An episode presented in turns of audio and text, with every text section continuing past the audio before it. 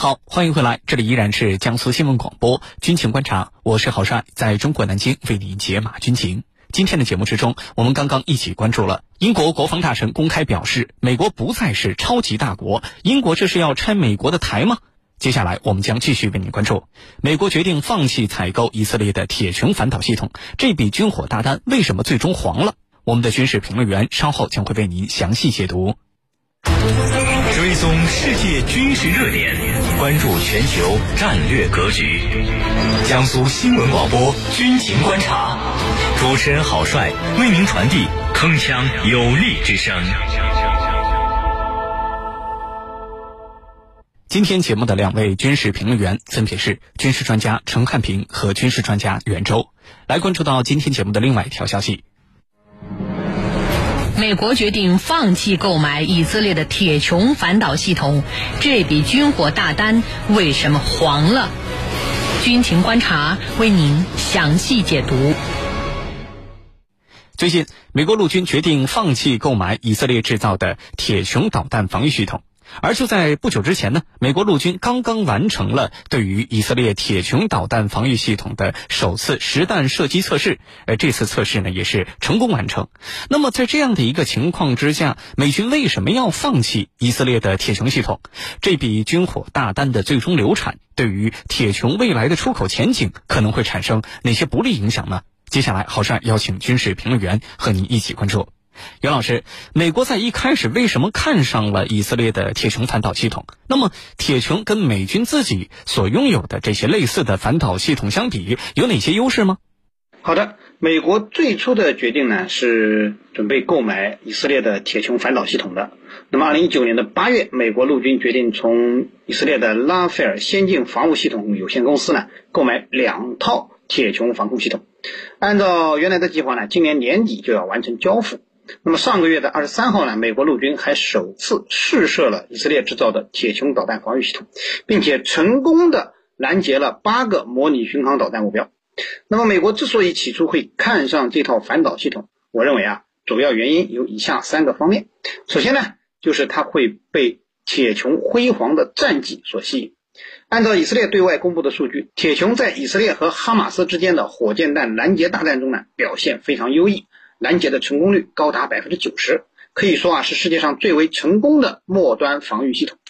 那么美国呢是希望购买这个铁穹防御系统呢，呃使其成为美国反巡航导弹的最后一层拦截网。其次呢是铁穹的性价比很高，呃以色列的铁穹拦截系统啊拦截弹的成本单发据报道只有四万美元，全系统的成本也就五千万美元。相比之下，你像美国的爱国者。简直就是一个天价，一枚拦截弹就高达两百多万美元，整个系统更是数十亿美元才能够完成。这样算下来，购买铁穹啊，的确是一个呃非常经济的事情。那么它也是成为了一款经济适用型的点防空系统，呃，可谓物美价廉。那么第三个原因呢，就是美国内部利益集团的利益使然。以色列的铁穹啊，虽然说是以色列的国产装备。其中啊，却有美国的技术和财政的支持，更有很多美国利益集团的利益在里面。而且呢，签订合同的时候呢，是在特朗普时期，当时两国的关系是比较紧密的。特朗普的女婿我们知道就是犹太人，特别同情和支持以以色列，所以在种种因素的综合作用下，美国当时就决定了耗资三亿美元从以色列采购两套铁穹系统。那么和美国的反导系统相比啊，铁穹系统啊，呃，也的确有一些优势。呃，表现在两个方面。一方面呢，它能够填补美国反导系统的一个空白。美国的反导系统啊，主要有三大反导系统组成。呃，既是用于中段拦截的标准系列防空导弹系统，用于末端高空拦截的，就是在大气层附近拦截的萨德防空导弹系统，和用于大气层以内末端反导的爱国者系列防空导弹系统。那么这些导弹系统啊，主要是防御来袭的弹道导弹和高速巡航导弹的。但是对于低空飞行、射程相对较短的火箭弹，美国是缺少此类防御系统的。那么引进铁穹呢，就相当于填补了这个空白。另一方面呢，呃，铁穹呢还给予了美国人一种不一样的反导思路。那么铁穹提供的实际上是最末端的防御，可以说啊，呃，防空反导，呃，它构成了最后一道拦截网。那么美国之前最后一道拦截网呢采用的并不是铁穹这样的呃拦截弹拦截的方式，而是呢用了密集阵近防炮，形成一个弹幕，去用弹幕拦截来袭导弹。那么铁穹这种反导思路啊，呃，可以说呃从防御的主动性上和射程上都要比弹幕拦截好得多。那么铁穹或许并不是最好的反导系统，但是它却代表了未来反导。特别是末端反导的发展方向，那么，呃，这呢，对于美国现有的末端反导系统呢，呃，可以说啊，是一个呃很好的借鉴的路子。主持人，好，谢谢袁老师。我们看到，美国前段时间呢，还高调的对铁穹反导系统进行了成功的实弹测试。这还没过几天热乎劲儿呢，现在却说要放弃采购铁穹。美国这么做的原因到底是什么呢？请陈老师为我们分析一下。呃，其实美国放弃铁穹系统啊，它是有足够的理由的。呃，表面上看是因为以色列拒绝向美国陆军提供铁穹的源代码。这个源代码就是，呃，我们打一个呃不太恰当的比方，就是这部机器的一个出生的证明，或者说一个序列号。那么铁穹。反导系统啊，它是以色列的产品，这个知道。呃，你想让美国和它无缝对接来分享它的源代码，呃，以色列方面不干，说这不可以。其实这到底是不是原因啊？呃，源代码之争会不会成为美国跟以色列关系的一道坎儿啊？其实不是。那么对以色列来说啊，把这个源代码。是它的核心技术，它的核心的内容交给美国的话，等于把这个所有的生意啊，所有未来的这个生意可能全部拱手相让。理论上是这样，实际上啊不是这样。呃，其实啊，美国把 F 三五战机的源代码，这是最为核心的。它都能够和以色列分享，你以色列难道就不能把这个铁穹系统的源代码和美国分享吗？对不对？为什么就不可以分享啊？其实我们来看啊，美国最终拒绝采购铁穹系统的，应该是另有原因啊。这里头啊，仅仅是一个借口，因为美国跟以色列之间的关系，它是亲如一家的。啊，这个源代码是算不了什么。既然 F 三五战机的源代码可以和你以色列分享，你以色列的铁穹系统，你的铁穹系统算什么？跟我这 F 三五比差远了，差了去了，你就不能分享吗？其实这里头啊，恰恰表明它应该还有其他方面的原因。那么可能有这两个方面的原因。第一个原因呢，就是铁穹防火箭。防火箭弹的防空系统，它的效率不高啊。铁穹系统之所以能够成名，它在于拦截了对方的火箭弹，卡三火箭弹。而这种火箭弹啊，它是小打小闹的规模啊。那么用在这个方面可能还行，但是呢，你用到其他的大型的作战系统方面，可能就没有多大价值了。啊，也就是说，这是一个弹弓之类的游戏啊，用在弹弓方面可能还行，你用在大型的战争、大规模的作战，可能就没有多大作用了。那么，这是第一个原因。第二个原因呢，很核心是什么呢？就是美国很有可能不再想去打所谓的反恐战争了。因为在特朗普时期，他已经在国家安全战略里头把未来的主要的目标由过去的反恐调整为大国竞争，就是反恐不再是他的第一要务。我第一件事情要做的不再是反恐，是大国竞争。那么这样一来的话，这个铁穹系统对我来说，它的价值就不大了。过去我用于防范那些恐怖分子的袭击，比如美军在中东的军事基地，用于防止那些极端分子对美军基地的偷袭，这个很有用。可是我未来啊，不把它当做一个主攻的方向，我主攻的方向是参与大国竞争，那么我就要把有限的经费放在针对大国的竞争上。因此，铁穹系统对美国来说可有可无了，所以这一次啊，干脆就放弃了这笔买卖，啊，就跟以色列方面说，我就不要了。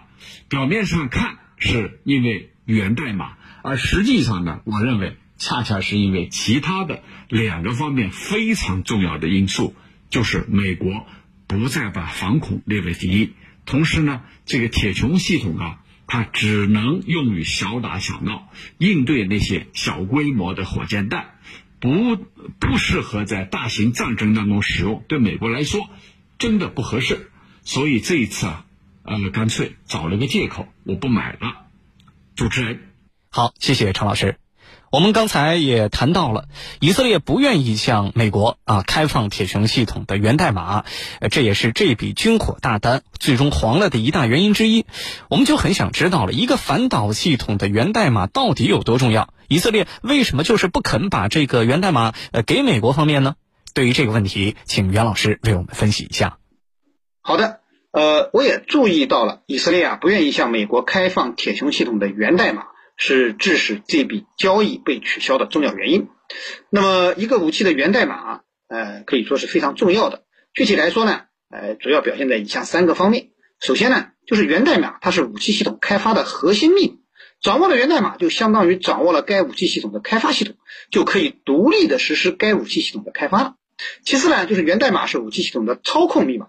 现代信息化武器系统啊，都是互联互通、互操作的交互式操作系统。那么，掌握了一个武器系统的源代码，实际上就相当于把操作武器的权利给掌握了。暂时呢，很容易对武器系统进行病毒入侵，甚至直接掌控。那么第三呢，源代码还是武器系统融入作战体系的入门密码。没有武器系统的源代码，就没有办法让这件武器融入到现代作战体系之中。那么，现代战争我们知道是体系作战，任何一个武器系统只有融入到作战体系之中，才能在体系支撑下共享战场态势信息，充分发挥作战单元在体系中的功能和作用。所以，出售武器如果不给源代码，那么这个武器只能在呃现代战争中单打独斗。而像铁穹这样的防空系统，美国人买了之后是肯定要发挥好其对美国整个防空反导系统的补充作用的。如果无法入网的话，美国人当然不肯要了。至于说以色列不愿意把源代码给美国，我倒是觉得这样的信息不太可信。因为呢，美国其实参与到了铁穹开发研究的过程，对于源代码至少在一定程度上是掌握的。我觉得最多的可能啊，就是部分的核心源代码，以色列有所保留。但是以两国之间的互信程度，我认为以色列还不至于不愿意把源代码给美国。这可能只是美国放弃铁穹而有意说出来的一个理由罢了。其实啊，最主要的原因，我认为还是美国总统换届了，利益集团不一样。美国对以色列的政策发生了很大的变化。当前和特朗普时期相比啊，拜登政府有点刻意要和以色列保持距离。那么军事装备的采购，当然也是为政治服务的。美国放弃采购以色列的铁穹系统，其实呢是一件有很强政治意味的事情。通过刚才陈教授给我们讲解呢，我们也了解了，呃，铁穹啊，并非性能有多么先进，还是有不少缺点的。那么，美国放弃这个项目，从技术上讲并不奇怪，奇怪的反倒是人们眼中非常亲密的美伊两国关系，现在因为美国总统换届而变得十分微妙了。主持人，好，谢谢袁老师。美国本来呢都准备要购买以色列的铁穹系统了，但是最后的最后，这笔军火大单还是黄了。那么这件事情对于铁穹系统未来的出口前景可能会造成哪些不利的影响？另外，我们还想知道这件事情会不会影响到美国跟以色列的亲密盟友关系呢？对于这方面的问题，请陈老师为我们分析一下。好的，刚才那个袁老师也介绍了啊，以色列的铁穹系统很管用。管用在哪里呢？是针对那些零零星星的，呃，来自于小规模的这种火箭弹袭击，那么可以很有效的进行防范。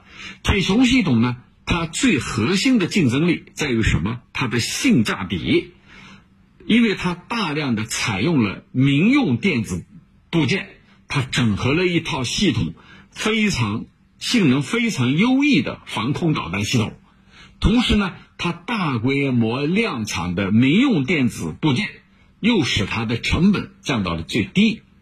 这套系统是多少钱呢？这套系统是八百万美元左右，而这个拦截导弹的成本就是叫埃米尔，啊，刚才袁老师提到了叫埃米尔拦截导弹，它的成本一套就是一枚弹的成本就八万美金，八百万加八万，这是什么概念？就是非常非常廉价了。这和美国动辄千万美元的防空导弹系统，几十万甚至上百万一枚的防空导弹来比啊，这个铁穹真的是物美价廉到家了啊！你看美国的一枚导弹都要几百万啊，甚至呢这个上千万的，几十万也很常见。而铁穹呢八万美金，咱们想想看有多便宜啊？要多便宜有多便宜。那么。他还愁没有下家吗？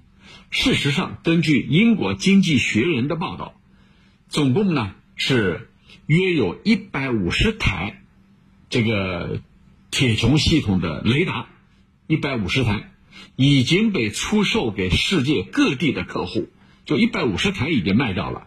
所以，美国你这一次不买我的没关系，我可以卖给其他国家，而且呢。这种铁穹多用途雷达的国际销量是达到了创纪录的四十二亿美元，光是二零二零年这一年就卖掉四十二亿美元。所以铁穹系统啊，它的雷达就是它的大脑的部分，是由以色列航空，呃，航空航天工业公司生产的，非常受欢迎。不在乎你美国人买还是不买，我肯定能卖掉。在你美国人买之前。就已经卖出了这个大量的设备，那么这是一个问题，还有一个问题，它会不会影响到美国跟以色列的关系？我认为这个问题是一个伪问、伪话题，就是根本就不存在的。美国跟以色列是什么样的关系？刚才我用了一一个词叫“亲如一家”，美国跟以色列是这个非常坚定的一对盟友，在联合国。只要涉及到以色列的议案，对以色列不利的，哪怕只有一个国家投否决票，这个国家一定是美国。所以你看，他们之间的关联度很多啊。时间关系，我不展开，我就讲一点，就是犹太裔在美国拥有大量的利益和影响力，既有利益又有影响力，包括大量的军工复合复合体。咱们想想看，这样的一个影响力度。对美国政界来说，他能够忽略吗？绝对不能忽略。这正是为什么美国上一届政府特朗普政府要把首都由这个特拉维夫迁到耶路撒冷的原因。那么这就告诉你，他们可以不在乎一切代价，而要全方位的支持以色列。同时，犹太人的利益集团在美国的影响力可以说渗透到方方面面。你比如说。特朗普的女婿库什纳，他就是个犹太裔，他对特朗普的影响，我觉得是非常明显的。所以从这些来看啊，美国跟以色列绝不会因为这件事情影响到他们的双边关系。主持人。